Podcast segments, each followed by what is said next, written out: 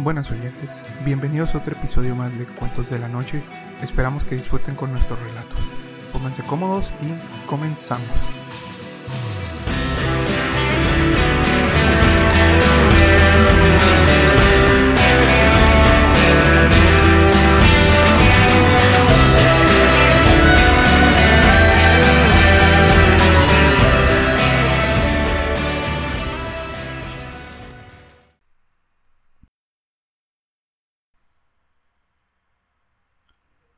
Buenas.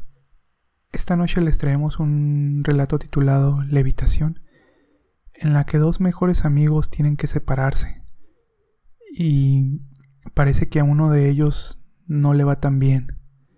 Así que pide ayuda a su amigo.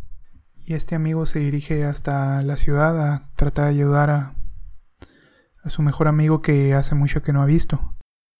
Pero se encuentra con cierta situación de la que pues mejor escuchen la historia y, juzguen ustedes mismos.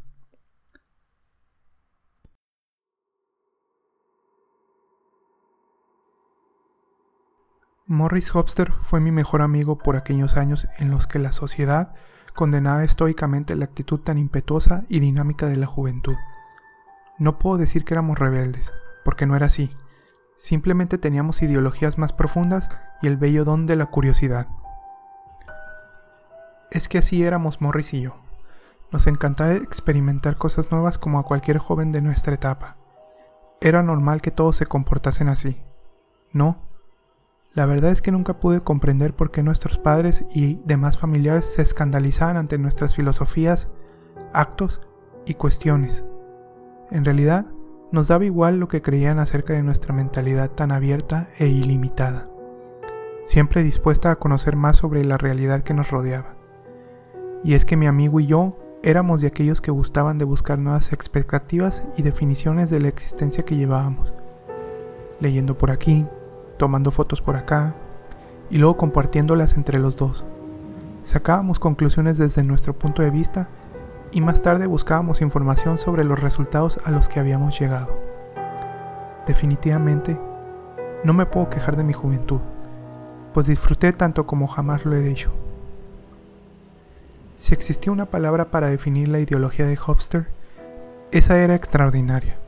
Ni yo poseía tal habilidad para concebir las costumbres cotidianas como un mero escudo ante lo desconocido, ante aquello que el ser humano siempre temió. Él mencionaba constantemente en sus pláticas que el hombre no tenía la más mínima idea de lo que había más allá de sus actos, y que siempre estaba buscando la forma de evadir su cadente e inevitable destino. Sencillamente, Morris era de aquellos jóvenes que, si se lo hubiera propuesto, habría llegado a la cima más encumbrada entre los sabios del mundo. Debo admitir que me sentía muy bien a su lado, pues era el único que lograba comprender mi concepción de la vida e incluso compartíamos puntos de vista iguales que, de no haber sido porque no compartíamos ningún parentesco familiar, podría haber jurado que ese chico era mi gemelo ideológico, por así decirlo. Sin embargo, el tiempo, maldito verdugo que inevitablemente te obliga a enlazarte con tu inverosímil destino, quiso que ambos nos separásemos y mi amigo se mudó junto con su familia a otra ciudad. Cuando él fue a comunicarme la desagradable noticia, no pude contener la agonía que estaba experimentando en mis adentros, y juntos nos despedimos con muchas lágrimas. Lo que más me dolió de aquel aviso fue que claramente sentí cómo se desgarraba una parte de mi ser y era extraída por algún ser desconocido que deseaba ver mi sufrimiento. No puedo describir con otras palabras lo que padecí en aquel instante en el que mi destino estaba por cambiar, quizá para siempre, o tal vez era solo una prueba de valor para ambos. Actualmente, mi limitada imaginación me permite hacer una especulación sobre aquella circunstancia que decidió todo por nosotros. Tal vez la vida nos vio como una amenaza, algo que podía romper su cuidadosa y bien estructurada coreografía de falsedad y egoísmo. Siendo así, no había lugar para nosotros en este mundo. Aún recuerdo bien esa sombría tarde en que lo vi irse. Su cara transmitía una serenidad impresionante, aunque yo sabía perfectamente que aquello era una máscara que estaba usando para evitar mostrar su dolor ante su familia, la cual era muy severa y conservadora. Su caso familiar no era la excepción por aquellos tiempos, pues muchos jóvenes de nuestra edad pasaban por la misma experiencia. Incluso yo lo vivía. Aquel que no tuviera unos padres así podía considerarse afortunado, muy afortunado. Tengo bien plasmada en mi memoria su cara al momento en el que el carro encendió con todo aquel maletero encima, su expresión casi marcada a fuego. Me estaba comunicando con la mirada que ni la misma distancia nos separaría, y que algún día volveríamos a vernos. Yo entendí su silencioso lenguaje, y con el mismo idioma le dije que así sería, y que tarde o temprano estaríamos juntos de nuevo para descubrir más. Las cosas continuaron su marcha normal, desde el punto de vista de la sociedad que me rodeaba, claro. Pero desde que Hopster se fue, supe que mi vida ya no sería la misma. Me resultaba imposible el concordar con los adultos, quienes me aseguraban que las amistades de juventud eran fácilmente olvidadas, y los jóvenes de mi ciudad me daban los ánimos que necesitaba para afrontar a esta terrible ideología a la que llamaban madurez adulta. Qué grande fue mi alegría cuando recibí una carta de Morris. Recuerdo que mi padre acababa de llegar de su trabajo y siempre tenía por costumbre revisar el buzón antes de llegar a casa. Escuché sus pasos subiendo las escaleras y supuse que pasaría de largo por mi cuarto sin saludarme, como siempre lo hacía. Me sorprendió sobremanera que tocara la puerta de mi habitación, pero después comprendí que solo lo había hecho porque entre las cartas que llegaron había una para mí. Mi padre me entregó el sobre y salió de mi cuarto. Me quedé observando la carta por un tiempo. Quien me la había escrito era Morris. Imaginen mi emoción cuando la comencé a abrir y descubrí, con total alegría, la pequeña pero fina letra de mi mejor amigo. Sin más tiempo que perder, comencé a leerla mi muy apreciable e incomparable amigo Randolph Gordon. No puedo concebir la emoción de este momento en el cual estoy redactando estas líneas. Me siento feliz de poder escribirte por primera vez luego de que fuese forzado por mi familia a abandonar el lugar donde pasé los mejores momentos de mi vida, con el amigo que jamás podré olvidar. Te parecerá increíble, pero desde que estoy acá no logro adaptarme a mi nueva forma de vida. La ciudad en la que vivo eres mucho más caótica que la tuya. Los jóvenes se apegan ciegamente a las enseñanzas de los adultos y, por desgracia, no ejercen su libre albedrío como debería ser.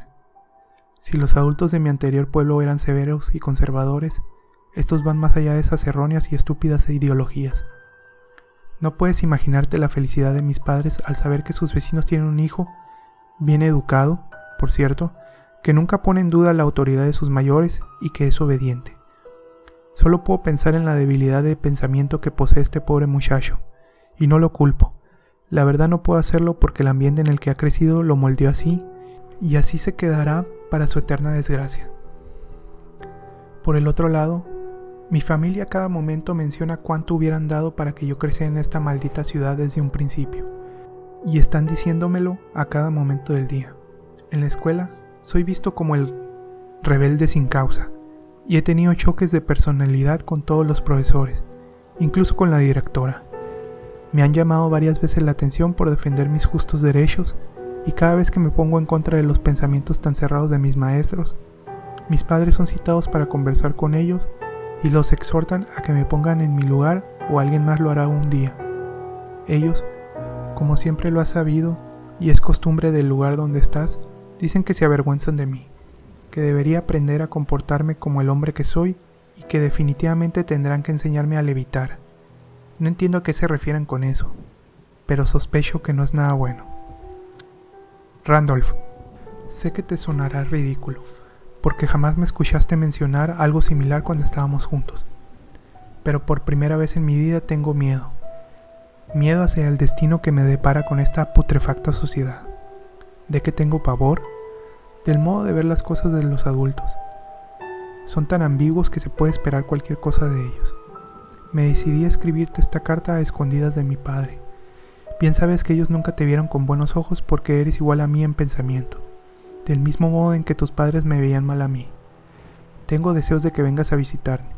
Quiero verte, pero no sabes el terror que vivo día con día al saber que la juventud de este lugar en realidad no existe solo son adultos en proceso de madurez. Me aterra ver que nadie piensa por sí mismo y se apegan como un perro a su dueño a las ideas de los mayores. Es simplemente macabro. ¿Hacia dónde va este decadente sistema? No tengo la menor idea, pero he decidido que en cuanto tenga mayoría de edad, miré de este enfermizo lugar que no hace otra cosa más que reprimirme en exceso. Sé que te veré pronto porque responderás a mi llamado, sabiendo que tú tienes más posibilidades de venir a verme. Junto con esta carta he anexado un mapa de mi ciudad actual.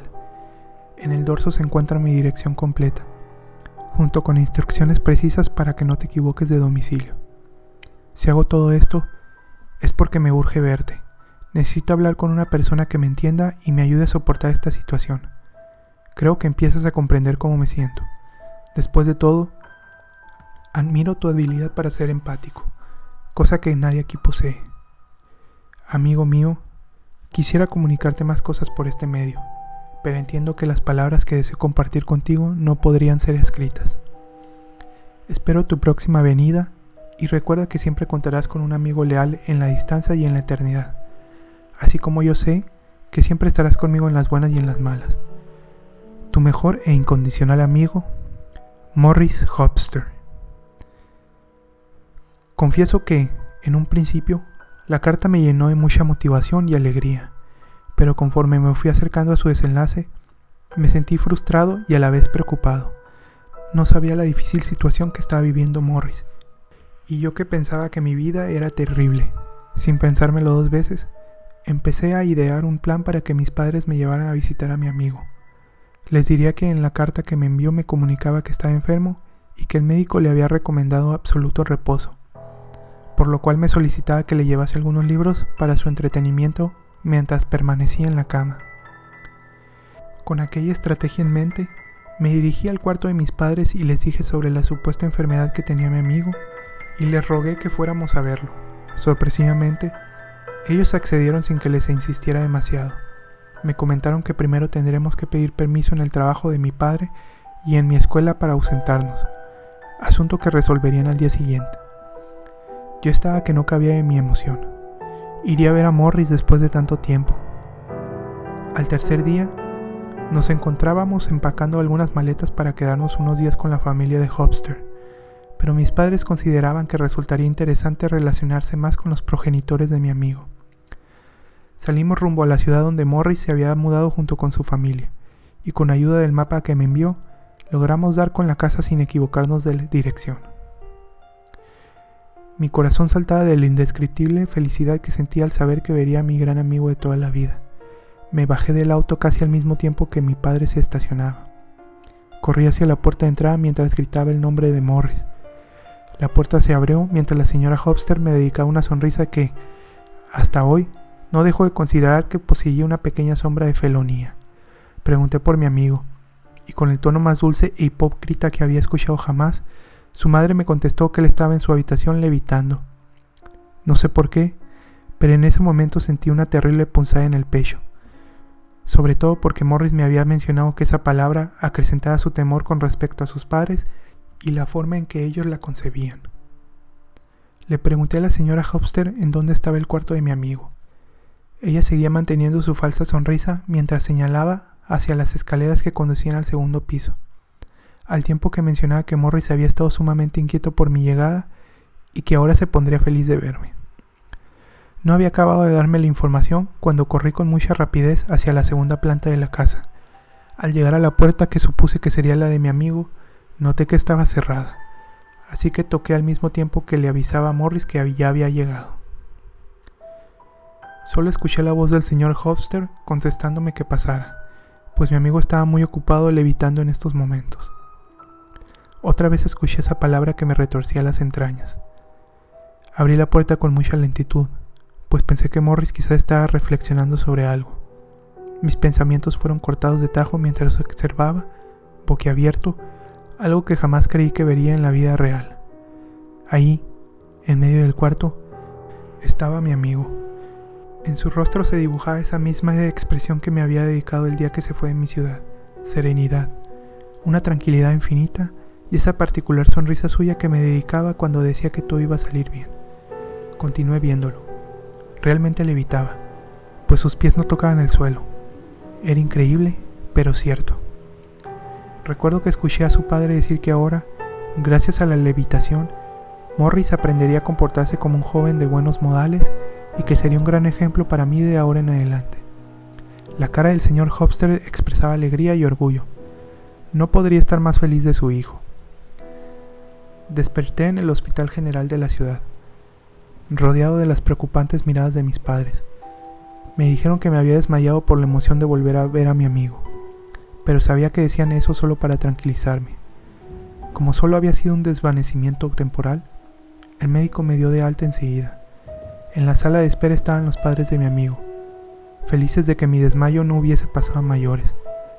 Les pregunté una y otra vez por Morris, y ellos, con una gran sonrisa de satisfacción, solo se limitaban a decirme que ahora él era un chico muy educado y obediente, y que debería estar orgulloso por ser amigo de un muchacho así. Yo simplemente no podía creerlo. Me puse histérico y les grité enfrente de todos los que se encontraban ahí, y de mis padres, que estaban completamente locos, que su retorcida idea no conocía límites y que no había ningún motivo para estar feliz de no haberlo obligado a convertirse en lo que era ahora. Las personas del hospital se quedaron mirando conmocionadas aquella escena. Jamás habían visto a un joven alzarle la voz así a sus mayores. Mis padres estaban avergonzados por mi supuesto escándalo y me sacaron a rastras de aquel indiferente lugar. Nadie hizo nada para defender mis ideas. Nadie. Y sé que nadie jamás lo hará. No en esta maldita y putrefacta ciudad. Debido a mi indecente comportamiento, mis padres decidieron regresar a casa esa misma tarde, comunicándome que los padres de Morris no deseaban volver a verme, ya que me consideraban una mala influencia para su hijo. Yo solo quería despedirme de él por última vez y decirle que lamentaba no haber llegado antes para salvarlo de su levitación. Solo quería eso. Sentí un terrible dolor en mi pecho mientras nos alejábamos de aquella fatídica y repugnante ciudad. Mis padres, completamente decepcionados por mi forma de expresarme ante los Hopster, me dijeron que también deberían aplicar conmigo esa técnica de la levitación, pues así aprendería a ser un chico correcto y bien portado. Recuerdo que en ese instante comencé a odiar enfermizamente a mis padres, tanto como aborrecía a los de mi mejor amigo. El tiempo, en su marcha incansable, hizo que ya no le diera motivos a mis padres para que cumplieran aquella terrible amenaza. En cuanto cumplí la mayoría de edad, abandoné la casa porque no podía soportar vivir con aquellos dos seres tan aborrecibles. Me mudé a un pequeño poblado lejos de mi antiguo hogar. Puedo decir que ahora llevo una vida tranquila, pero no feliz, pues el recuerdo de la sorprendente levitación de mi amigo me persigue a todos lados. La última vez que lo vi, su cara me volvió a decir que algún día estaríamos juntos para siempre, y jamás lo dudé. Creo en su palabra y siempre seguiré creyendo en ella a pesar de que él ya no será nunca lo que alguna vez conocí. Pensándolo bien, yo tampoco quiero seguir siendo lo que soy ahora. He leído su carta muchas veces en mis tiempos de soledad para sentirme acompañado, y aquella palabra que le dio un sentido nuevo a la vida de mi amigo siempre se ha quedado marcada en mí, tal y como si fuese un tatuaje. Seguramente, si mis padres me vieran, estarían orgullosos de mí. Sin dilación, termino de escribir estas líneas para decirles a todos ustedes que la experiencia de la levitación me servirá para comprender por qué mi amigo tenía esa expresión en su rostro aquel día. Era muy pacífica. Así que tomo una resistente soga y la amarro bien en el techo de mi casa, asegurándome de que está bien atada, y formo un nudo corredizo en su punta. Me colocaré ese lazo alrededor de mi cuello y entonces al fin estaré con mi amigo. Al fin comprenderé a sus padres y al fin me sentiré libre. Creo que fue por eso que Morris estaba tan relajado mientras levitaba. Ahora sentiré esa misma calidez que su familia le hizo sentir al convertirlo en un hombre de bien. Levitaré. Sí, para que mis pies jamás vuelvan a tocar este inmundo suelo.